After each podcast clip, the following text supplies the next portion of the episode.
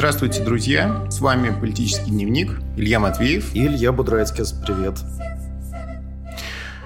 Начнем сегодня с а, печальной новости. А, мы записываем этот подкаст вечером 20 августа. Утром сегодняшнего дня а, появилось сообщение о том, что Алексей Навальный госпитализирован прямо в самолете в Москву. Ему стало плохо. Пришлось этот самолет экстренно посадить и отвезти его в больницу. В больнице он впал в кому, и сейчас он на аппарате искусственной вентиляции легких, который вот для тяжелых коронавирусных больных тоже применяется. И состояние у него стабильное, но стабильно тяжелое.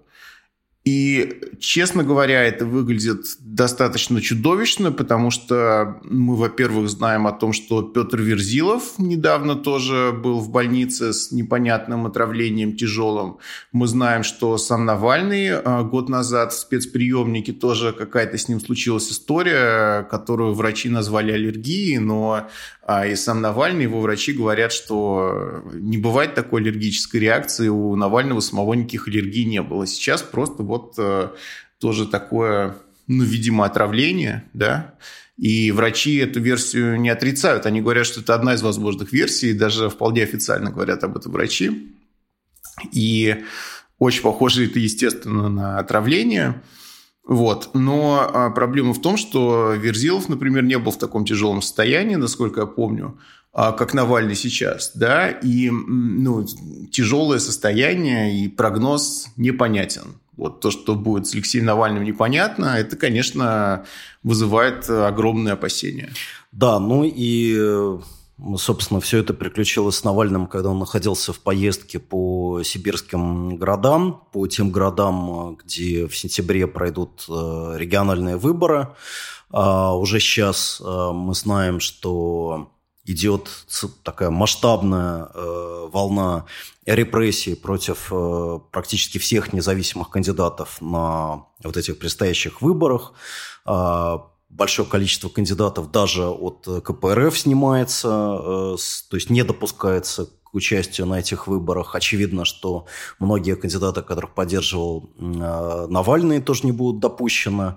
А, и, в общем-то, все это выглядит как часть вот этой репрессивной волны, вероятно, Навального хотят, ну, как минимум, вывести из э, строя, да, вот из э, какой-то активной деятельности э, на ближайший месяц, когда будет проходить вот эта избирательная кампания, видимо, ну, как бы просто переполнена самыми различными нарушениями и произволом.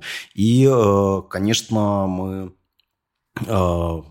ну, поддерживаем а, требования открытого независимого расследования в отношении вот этого происшествия с Навальным. Мы желаем ему выздоровления и, конечно, мы выражаем наше возмущение вот теми Э, репрессиями, которые сегодня обрушиваются на независимых кандидатов, на активистов э, оппозиции в связи с приближающимися региональными выборами э, в сентябре.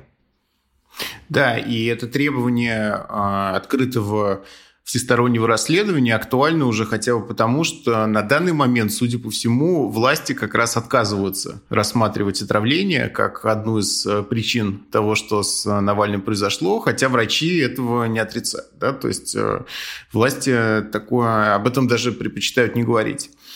Хорошо, ну э, посмотрим, как будет развиваться ситуация. А, расскажем об этом в следующих выпусках. А сегодня у нас э, главная и единственная тема – это ситуация в Беларуси. Ну, когда мы с Ильей обсуждали то, о чем мы будем говорить на нашем подкасте, Илья открыл мне глаза на целый мир людей, которые оказываются против всех этих протестующих, да, и а, за Лукашенко. Вот. Я не подозревал, что их такое количество в левой среде. То есть, конечно, у меня в ленте какие-то попадались такие люди. Вот из них э, часть я удалил, но у меня их было не очень много. Оказалось, что это системная такая вещь. И, во-первых, э, весь наш э, левый YouTube, гордость и авангард просто красного движения России, там Константин Семин вот уже высказался, что не очень-то он поддерживает все эти протесты.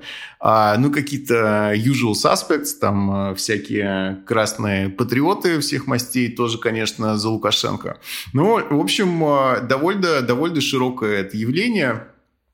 И, а, и, конечно, стоит обсудить, почему, почему так, да, почему вот в этой ситуации, то, допустим, Украина это другая, наверное, история, другое дело, но мы обсудим, а, как, как соотносится происходящее в Беларуси с Украиной, но почему сейчас такое количество левых а, отрицает а, все вплоть до забастовок рабочих и, и говорит, что это неправильные забастовки, вот это вопрос. Да, ну, э, на самом деле позицию, которую приходится слышать, помимо позиции просто открытой э, поддержки Лукашенко, к сожалению, это позиция, которую придерживается, например, официальное руководство КПРФ, а, ряда других эм, таких вот, э, я бы сказал, консервативно-левых да, или сталинистских организаций. Вот э, помимо такой открыто про лукашенковской позиции, а, есть еще другая, которая говорит о битве жабы и гадюки. Вот такое, такая метафора красивая, сочная, да, которая уже не в первый раз э, используется в отношении вообще всех демократических протестов,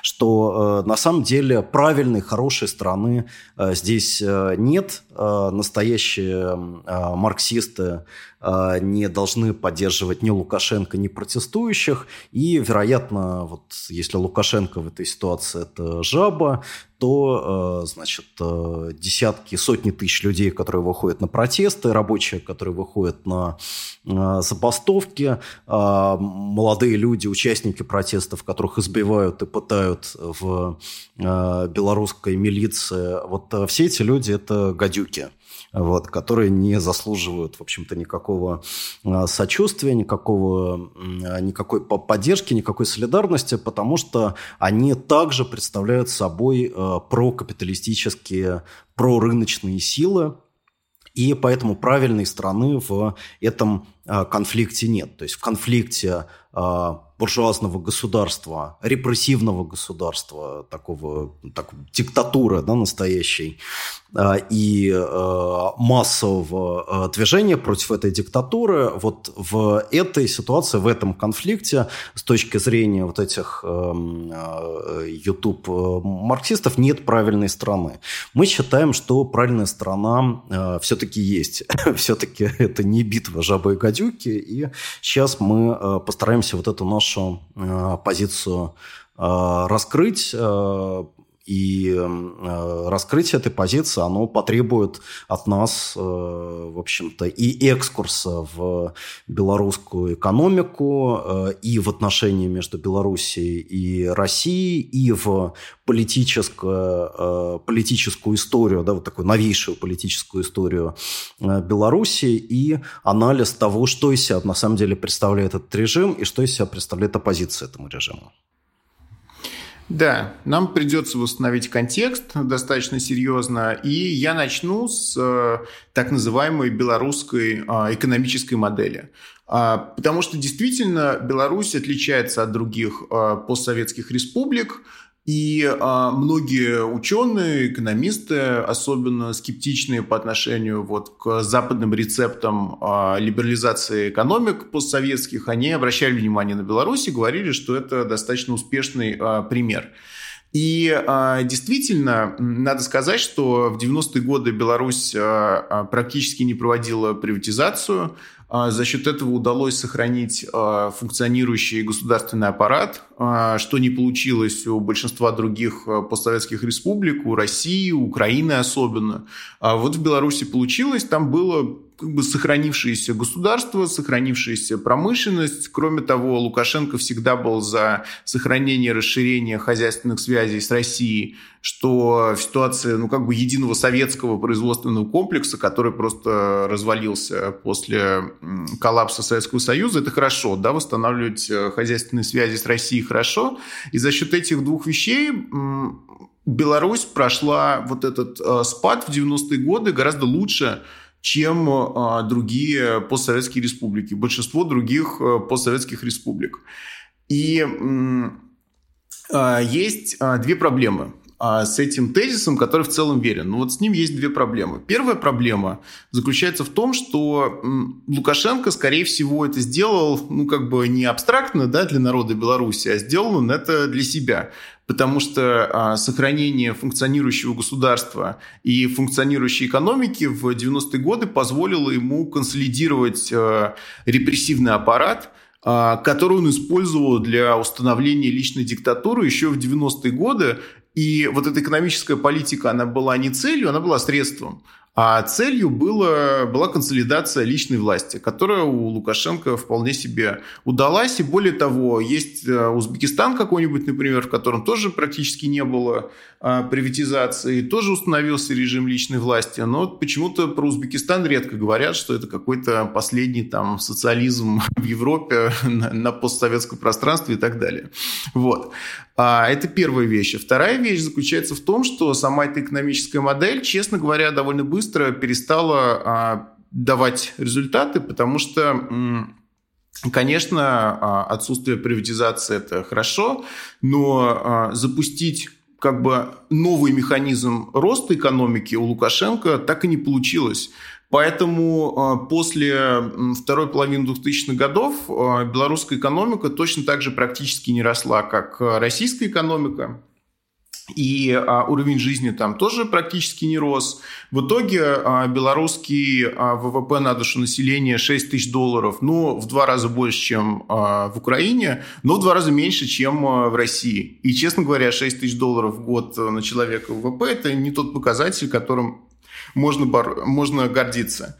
А медианная зарплата тоже около 400 долларов, не то чтобы прям гигантские какие-то деньги. Ну и в целом жизнь в Беларуси довольно бедная, да, она довольно бедная, несмотря на низкую там, безработицу, несмотря на относительную стабильность, какого-то особого процветания в Беларуси не наблюдается. Кроме того, проблема белорусской модели экономической в том, что она э, зависит от России, так как от нее не зависит ни одна другая постсоветская страна, ну, может быть, кроме вот непризнанных там республик типа Абхазии. Может быть, Абхазия зависит от России больше, чем Беларусь. Но Беларусь, э, собственно, секрет экономического роста все эти годы во многом заключался в том, что Россия субсидировала белорусскую экономику через а, дешевый газ и особенно дешевую нефть, которая перерабатывалась на белорусских НПЗ, потом продавалась э, в Европу.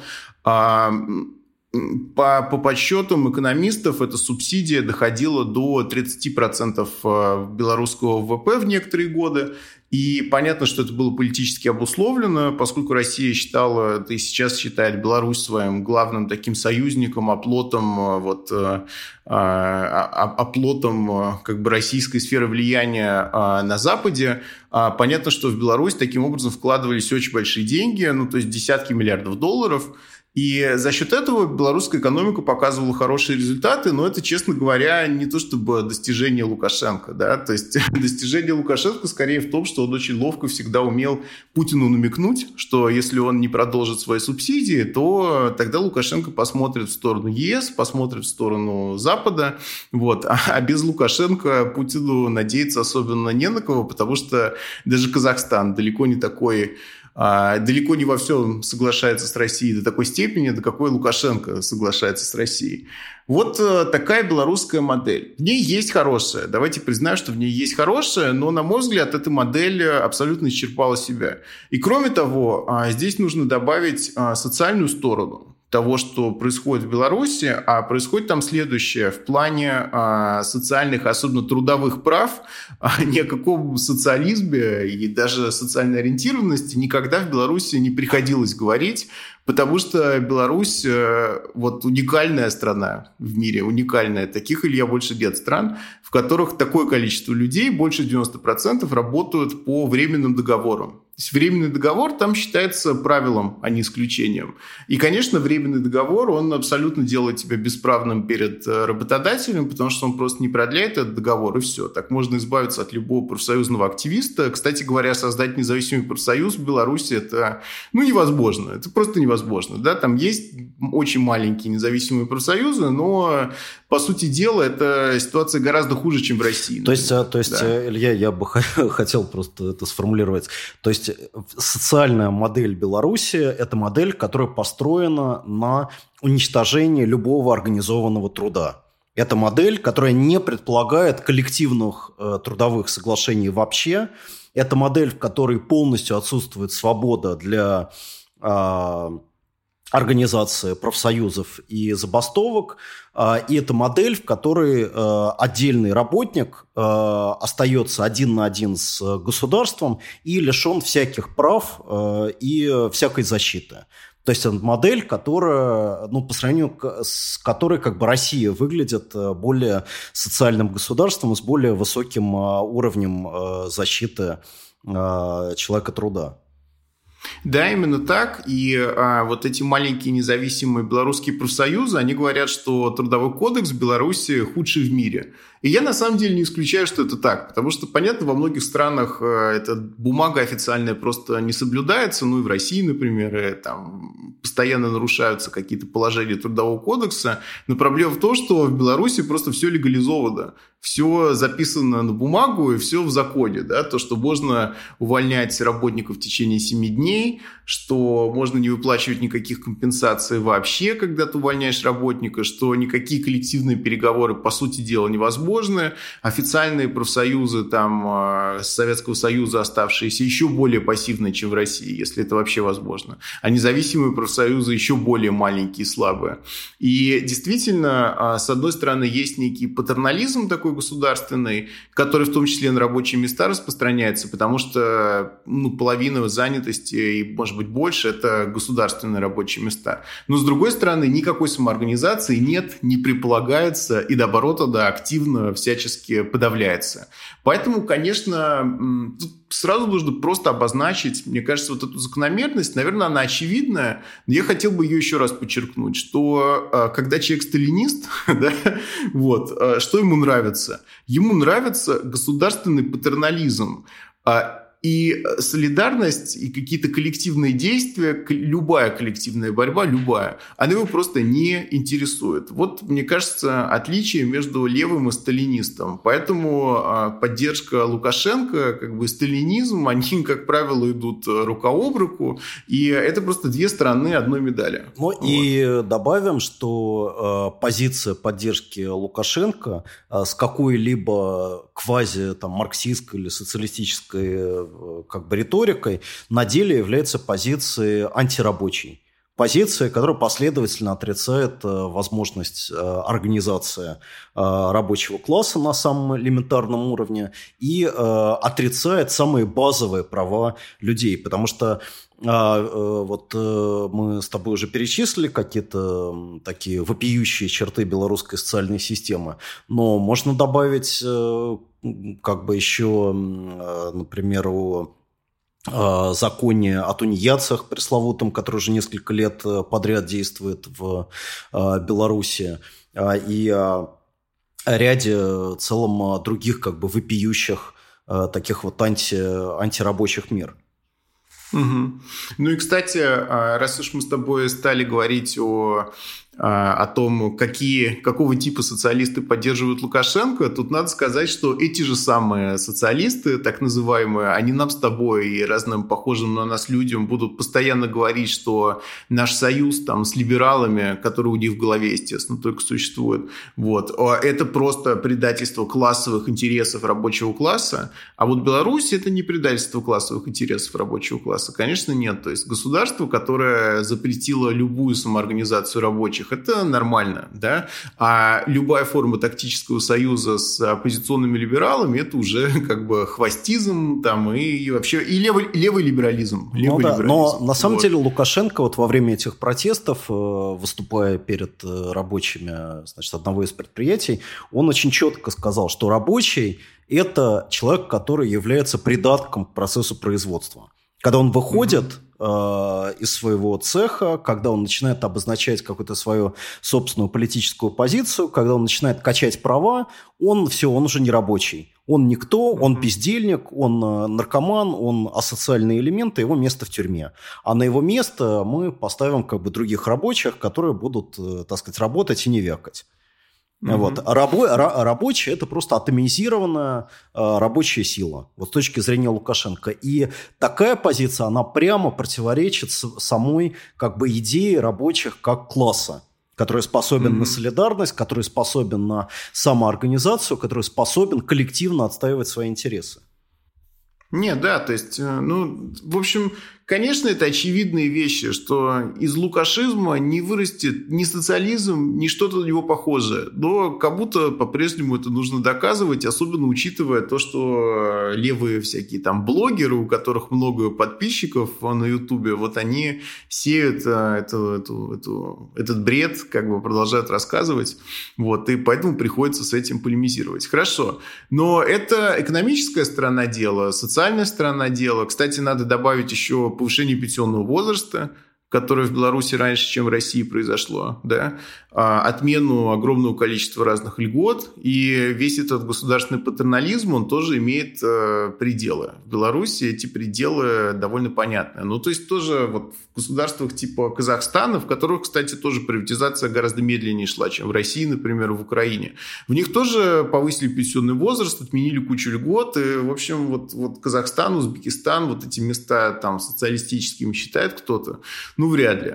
Но, тем не менее, про Лукашенко сохраняются вот такие иллюзии. А то, что, да. то, что, то, что эта модель, она не соответствует рекомендациям а, там, Международного валютного фонда, да, как бы это правда. В Беларуси mm-hmm. не было дерегуляции экономики по рецептам МВФ. В Беларуси не проводились те структурные э, реформы, которых требуют международные финансовые институты. Лукашенко собственно, прервал все отношения с этими институтами еще в конце 90-х годов, но это не значит, что он строит какую-то альтернативную антикапиталистическую модель.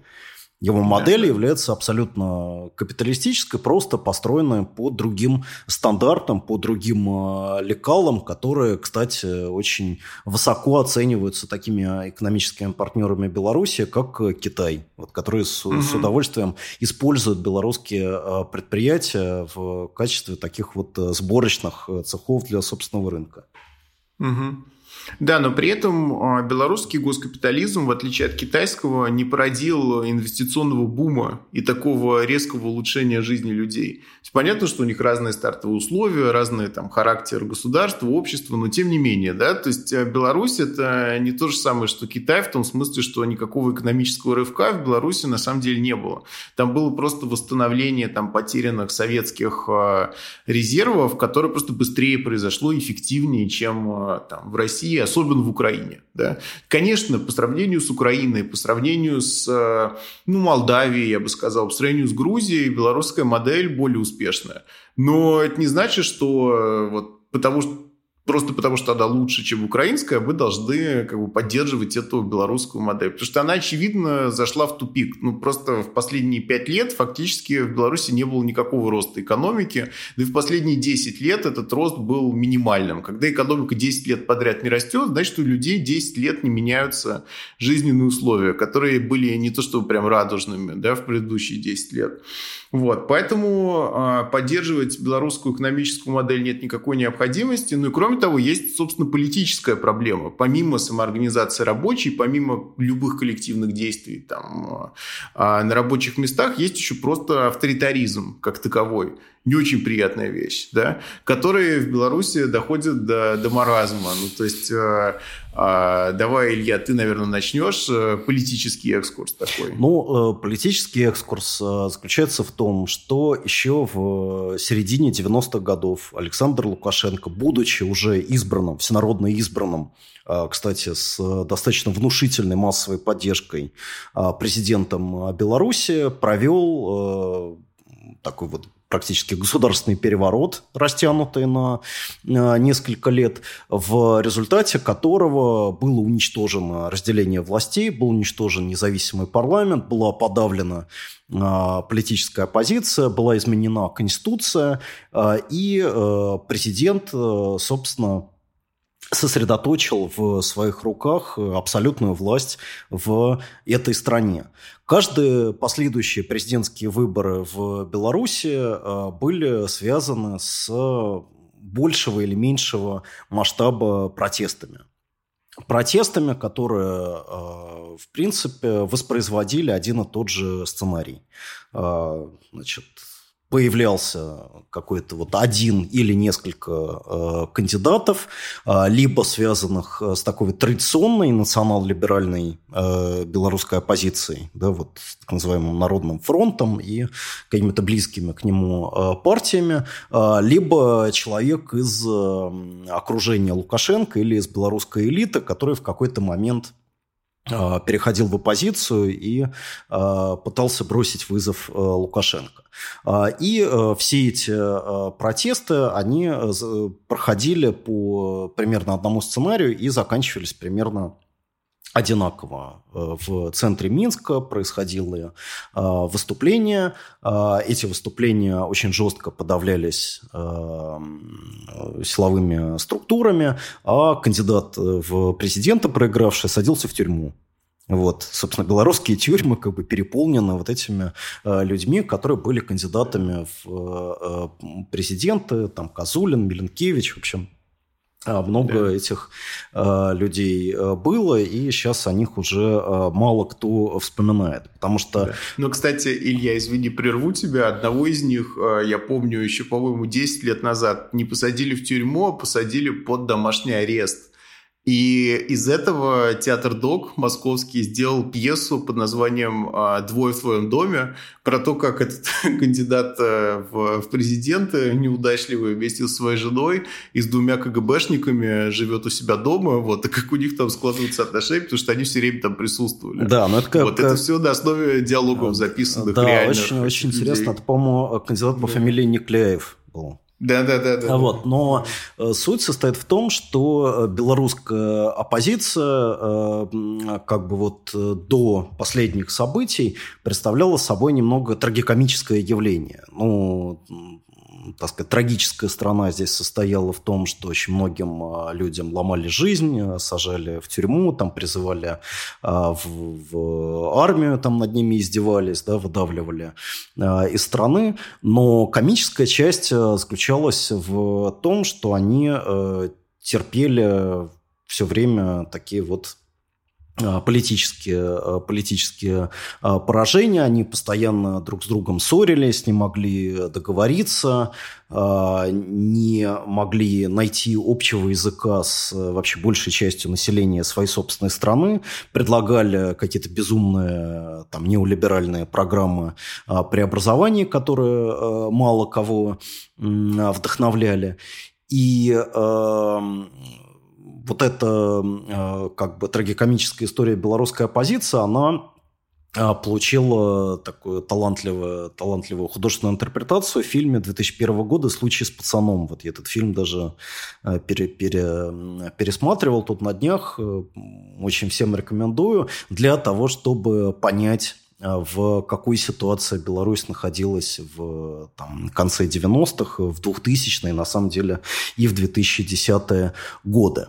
А что касается политической модели, которую представлял сам Лукашенко, то это модель, а, как мне кажется, все-таки основана на определенной философии, да, на определенной философии власти, которую э, сформулировал сам э, Лукашенко в ряде своих публичных выступлений, интервью. Вот последний из них – это э, такое вот предвыборное интервью, э, которое он дал известному украинскому ведущему Дмитрию Гордону, э, где он э, сказал, что президентами не становятся, а президентами рождаются – а, то есть э, у Лукашенко вот есть своя идея как бы политического лидерства, которая объединяет в себе, э, вот если к веберовской теории обращаться, традиционную и харизматическую модель да, в, угу, как бы в, угу, вместе, угу.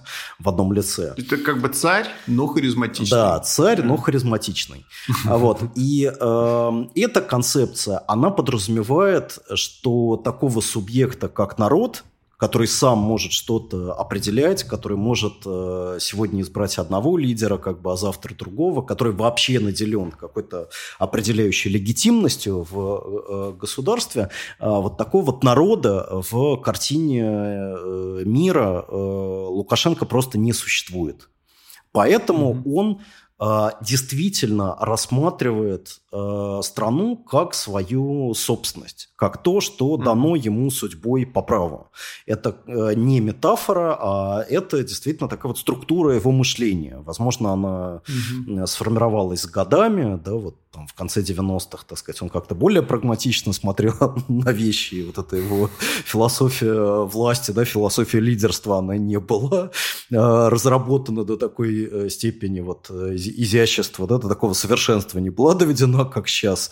Но то, что вот мы слышим накануне, слышали накануне этих выборов, то, что мы слышим сейчас, в общем, показывает, что у человека абсолютно такой вот фундаментальный фундаментальная антидемократическая, э, антидемократическая установка, угу. и а, представление о стране как о своей собственности, которую он не отдаст.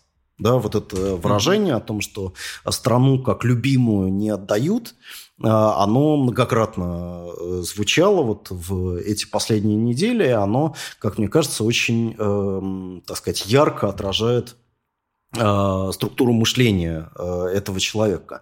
Это представление, оно, с одной стороны, ну, как бы выглядит таким диким и архаичным, а с другой стороны, мне кажется, что вот те такие вот авторитарно-неолиберальные а, модели, которые складываются в восточноевропейских странах, типа там Венгрия, Польша угу. да, и так далее, они при, при, приходят э, э, или могут привести к э, примерно похожим Э, деформациям мышления, вот, которую мы сейчас наблюдаем у Лукашенко. Я думаю, что на самом деле у Путина, в принципе, тоже близкое восприятие реальности. То есть, конечно, он не, не считает, что народ России ему дал э, какие-то полномочия.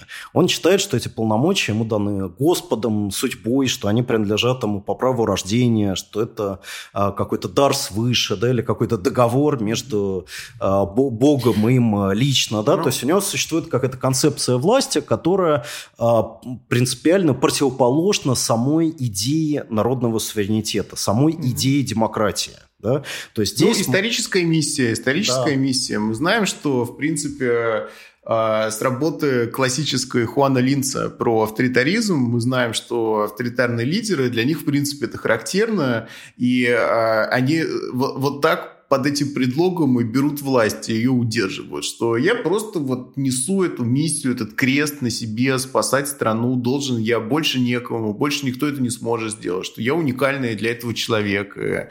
Процедуры там всякие, это вообще не имеет никакого значения. И, в принципе, любая позиция – это просто вред стране, судьбе, там, будущему, а не вред мне лично. Мне кажется, что более-менее любой диктатор так думает. Но Лукашенко, конечно, да, Лукашенко Лукашенко это очень откровенно, ну и потом он сколько уже сидит-то? Же человек идет на рекорд, он один из э, наиболее длительных диктаторов. Долгожителей, да, 2, да 2, долгожителей. 2, 26 лет, то есть человек, при котором э, выросло уже целое поколение, которое не знало ничего другого, и растет уже следующее да, поколение, да, которое да. родилось у того да. поколения, которое не знает никого, кроме Лукашенко. Вот. Ну, Но... То есть он успел уже 70-летних там номенклатурщиков покритиковать в 94 году и сказать, что нужна новая молодая кровь, и сейчас вот тоже превратился в 70-летнего вот, Но абсолютно. На, на, надо сказать, что, конечно, само по себе возмущение тем, что человек находится у власти 26 лет, оно не э, является единственным основанием э, вот этих э, действительно массовых протестов, протестов, которые, как мне кажется, сильно отличают ситуацию в Беларуси от ситуации в Украине 2014 года, где действительно был там общественный раскол, где была значительная часть страны, которая не поддерживала э, Майдан. Mm-hmm. И, э, наверное, э, ситуация в Беларуси в этом отношении больше э, похожа на Армению вот двухлетней давности угу. по уровню массовой поддержки да, по угу. ситуации, в которой ну, видно, что абсолютное большинство э, общества не просто не хочет дальше мириться со сложившейся политической э, системой, но и готово активно участвовать mm в уличной политике, готово выходить как бы и э, своими, э, своими, так сказать, телами настаивать на необходимости изменений. Но, Илья, знаешь, а, вот здесь, мне кажется, все-таки есть некоторая проблема. Потому что на самом деле не мы с тобой, никто, никто-то еще не знает точно, сколько людей хотят вот всего того, что ты сказал. Потому что, ну, а, мы видели а, фотографии с прошлого воскресного митинга в Минске, где действительно было очень много людей, но их было меньше, честно скажем, чем говорят какие-то оппозиционеры. Там не было 200 тысяч человек на площади. Ну, то есть я не думаю. Я думаю, что там было около 100 тысяч, потому что эта толпа, она похожа по размеру на толпу на Сахарова, вот, и на Сахарова было около 100 тысяч человек. А. Я думаю, что это вот но, около 100 но, тысяч. Но, но при том, что население Минска в 10 раз меньше населения Москвы. Это правда, да, да, да. Вот. И, вот, и, но... и, и, и кроме того, Илья, стоит вспомнить, что во всех предшествующих э, оппозиционных выступлениях э, в Беларуси протест э, всегда происходил только в Минске. Да? Угу. То есть сейчас мы видим, что практически в каждом городе, э, даже не только крупном, да, но практически там в каждом значимом там райцентре страны э, происходят угу. какие-то выступления. Это может быть там это 10, правда, может да. быть 20 человек, но э, это происходит впервые. Да? И угу. на самом деле это, а, конечно, не просто результат э, какого-то абстрактного политического недовольства. Это результат в значительной степени социального недовольства. И у конечно, да. этого недовольства тоже есть своя предыстория. Да? Три года назад там были выступления а, чисто социальные против а, вот этого пресловутого закона о, о тунеядцах, да, согласно которому угу значит, люди, ну, в общем, которые не работают, не могут а, пользоваться благами э, здравоохранения, да, и вообще социальной mm-hmm. системы а, Беларуси. Кстати, тоже такой интересный штрих, да, к вообще портрету вот этого портрету социального государства, вот этого социального да, государства, да, созданного, да, да, созданного да. Лукашенко. А, конечно, там было копившееся недовольство, связанное с а, снижением уровня а, жизни, которое происходило mm-hmm. там, так сказать, все предшествующие годы. А, и сейчас мы видим, что в этих выступлениях, даже если там участвует не, не абсолютное большинство, да, не 97%, а, значит, на которых настаивает оппозиция, тем не менее, очевидно, что в этих протестах участвуют и составляют большинство даже участников те люди, которые никогда раньше не принадлежали к аудитории организованной политической оппозиции в Беларуси и никогда раньше не участвовали ни в каких э, оппозиционных акциях. Угу. Ну, вот в этом главный вопрос. То есть ты прав во всем, что ты сказал. Действительно, региональный охват беспрецедентный. Действительно, это люди, которые раньше не участвовали ни в каких политических выступлениях. Вопрос здесь и сейчас э, связанный с судьбой режима в том, хватит ли этих людей. Да? Мне кажется, что в итоге все решит, решит просто численность. То есть, если в следующие выходные выйдет уже там, не знаю, 200 тысяч человек на улице Минска, я думаю, что вопрос будет решен а, уже тогда. Он будет решен в эти выходные. Но в любом случае, даже если он не будет решен там в следующее воскресенье, все равно а, понятно, что это начало конца. И а, белорусская система, в отличие даже от российской, там нет никакой, никакой гибкости, там нет никакого способа выпустить пар, и вообще нет э, никакой возможности адаптироваться к этой ситуации, потому что там или пан, или пропал, или Лукашенко на 100%, или нет Лукашенко на 100%. Да? И все, что они могут сделать, и о чем и ты писал, и Григорий Юдин тоже писал у себя в Фейсбуке, а, это репрессии, это штыки, и действительно, сейчас мы видим, что легитимность как бы этого харизматичного царя была традиционная и харизматичная, не осталось никакой, как бы, по сути дела. Вот, осталось только насилие. Ну, понятно, что, может быть, никакой, ну, инерция некая все равно сохраняется, да. Но действительно нет, а, нет как в Украине противоположного полюса. То есть нет антимайдана, который в самом начале был социальным тоже движением, которое некие требования артикулировало, но при этом противопоставлялось себя Майдану. Ничего подобного в Беларуси нет, да. Вот. И, конечно, это просто, ну, как бы такой вот э, ну, сколько-то времени есть, наверное, у этого режима. Может быть, там неделю, может быть, месяц, может, год есть. Но я не думаю, что больше там нескольких лет. Ну, да, хотя, э, конечно, те, кто говорит о том, что вот э, в Беларуси там раскол на какие-то два лагеря, отчасти правы в том смысле, что как бы милиция и ОМОН и силовые структуры, которые а, занимались, так сказать, этим беспределом на улицах белорусских городов, они составляют ну, такую весомую часть белорусского общества. Да? И да, да, да. Беларусь, в принципе, находится на первом месте, по-моему, в Европе по количеству ментов на душу населения. Да? То есть mm это государство, в котором такая масштабная часть бюджета тратилась на поддержание силовых структур. И позиция угу. Лукашенко, такая его последовательная стратегия, она состояла в том, чтобы скрепить э, как бы работников силовых структур круговой порукой. То есть не просто, mm-hmm. так сказать, э, э, дать им там какие-то привилегии, высокую зарплату, что он, безусловно, делал. Да? То есть это, это каста, это привилегированная часть общества. Но также необходимо их сплотить общим насилием. Необходимо отрезать им mm-hmm. пути к отступлению. И mm-hmm. это то, чем он занимался с начала 90 с конца 90-х годов, когда произошло несколько, э, так сказать, странных э, таких вот исчезновений его политических оппонентов, среди которых, кстати, был один э, бывший министр э, внутренних дел.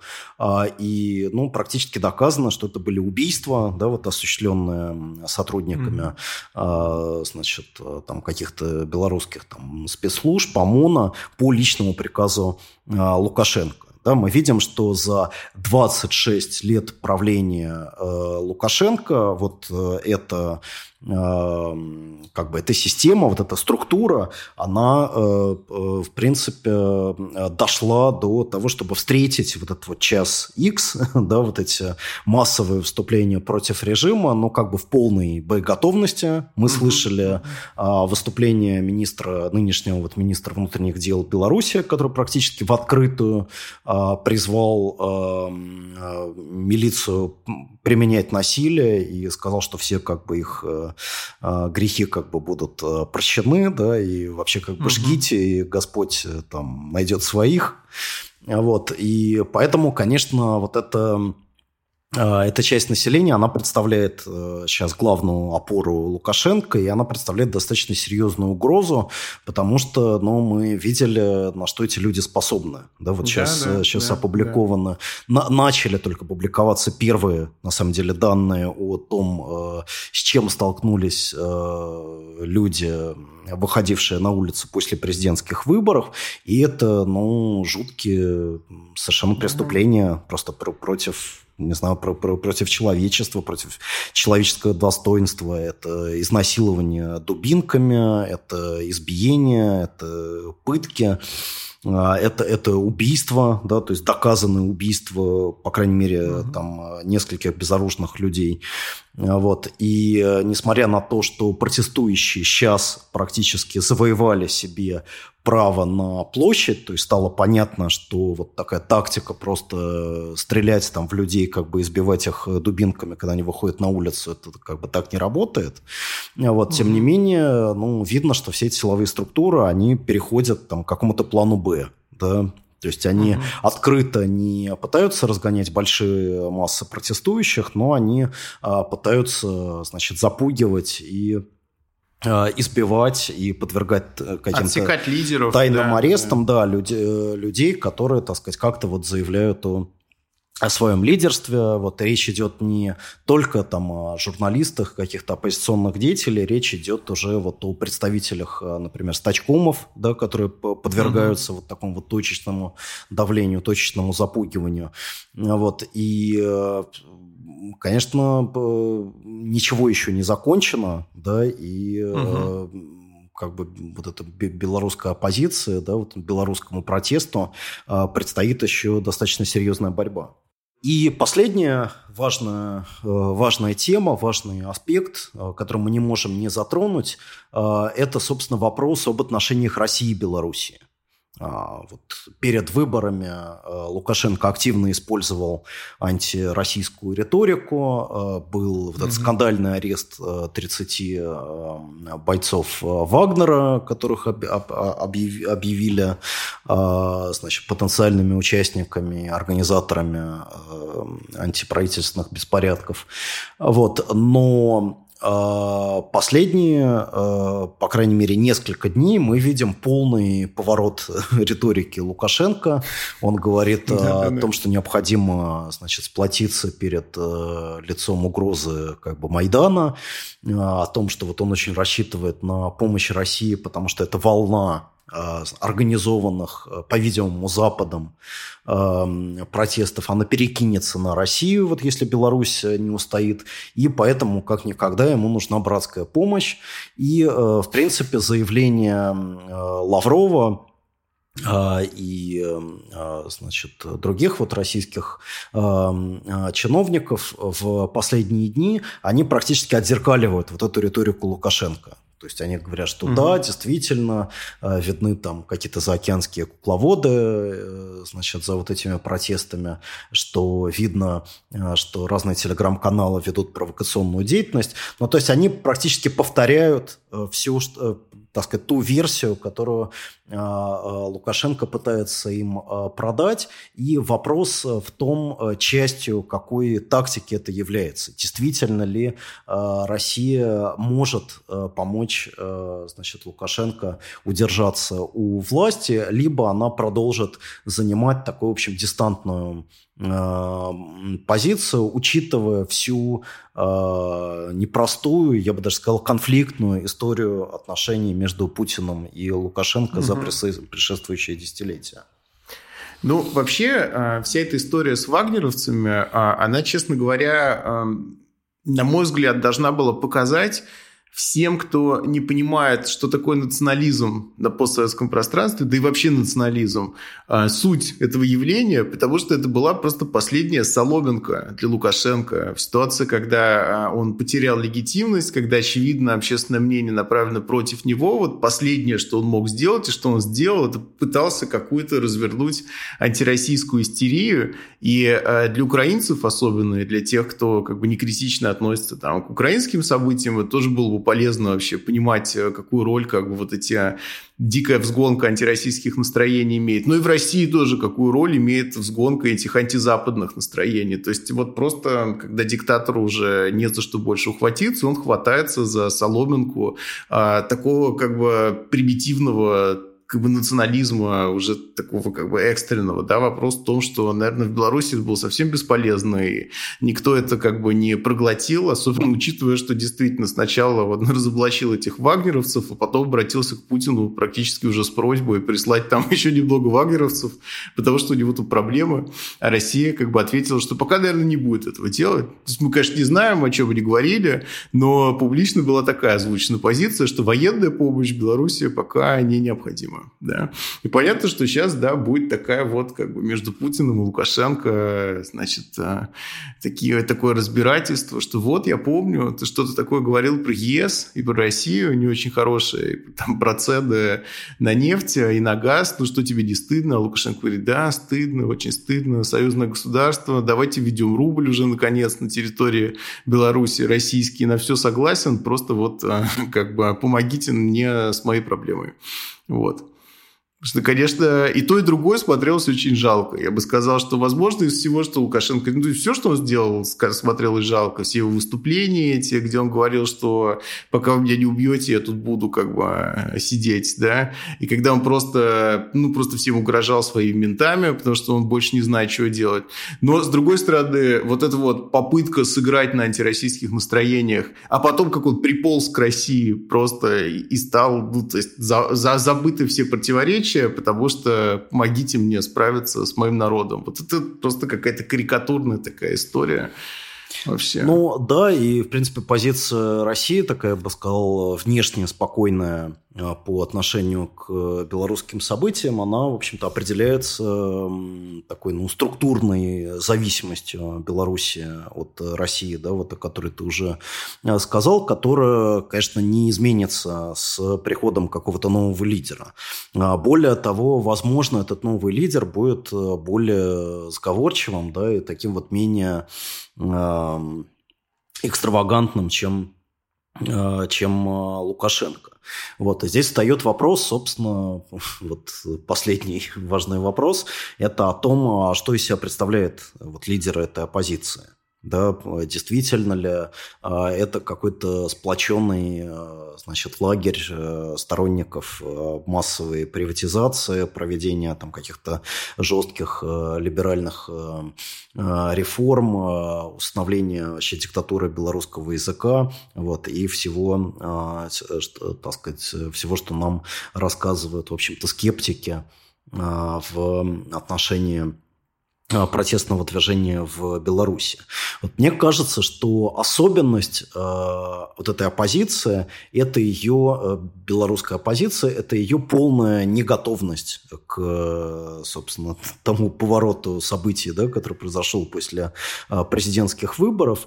Э, и э, на самом деле ее такая вот очень хаотичная и э, спонтанная э, реакция на происходящее. То есть, скорее, э, вот это сформированная, да, так сказать, долгими годами борьбы против последнего диктатора Европы, белорусская оппозиция, она оказалась э, не готова к такому развитию событий, она скорее следует за ними, чем пытается их э, реально возглавить. Вот этот характер э, Координационного совета, сформированного Тихановской, и, собственно, сама фигура Тихановской, да, вот такого человека из ниоткуда, который вдруг стал, значит, лидером вот этого протестного движения, все это свидетельствует о том, что ничего похожего а, в смысле а, структурированности оппозиции ни на Украину, а, ни на Армению в Беларуси нет. То есть, э, на самом деле, мы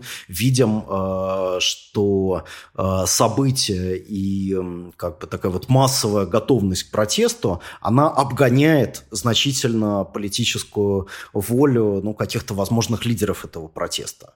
И, в принципе, это дает надежды для оптимизма в том смысле, что в этом протесте место для каких-то таких левых социалистических э, сил э, может оказаться гораздо более э, значимым и гораздо менее, ну, как бы, таким предопределенным, да, чем, например, в, в Украине в 2014 году. То есть мы видим, что сейчас э, те небольшие левые группы, которые существуют в Беларуси, да, они вот как бы проснулись, они стали а, активно о себе заявлять. А, это сообщество «Забастовка, забастовка Бай», вот, а, которое, сообщество, значит, которое пытается работать с участниками вот этих вот начавшихся рабочих протестов.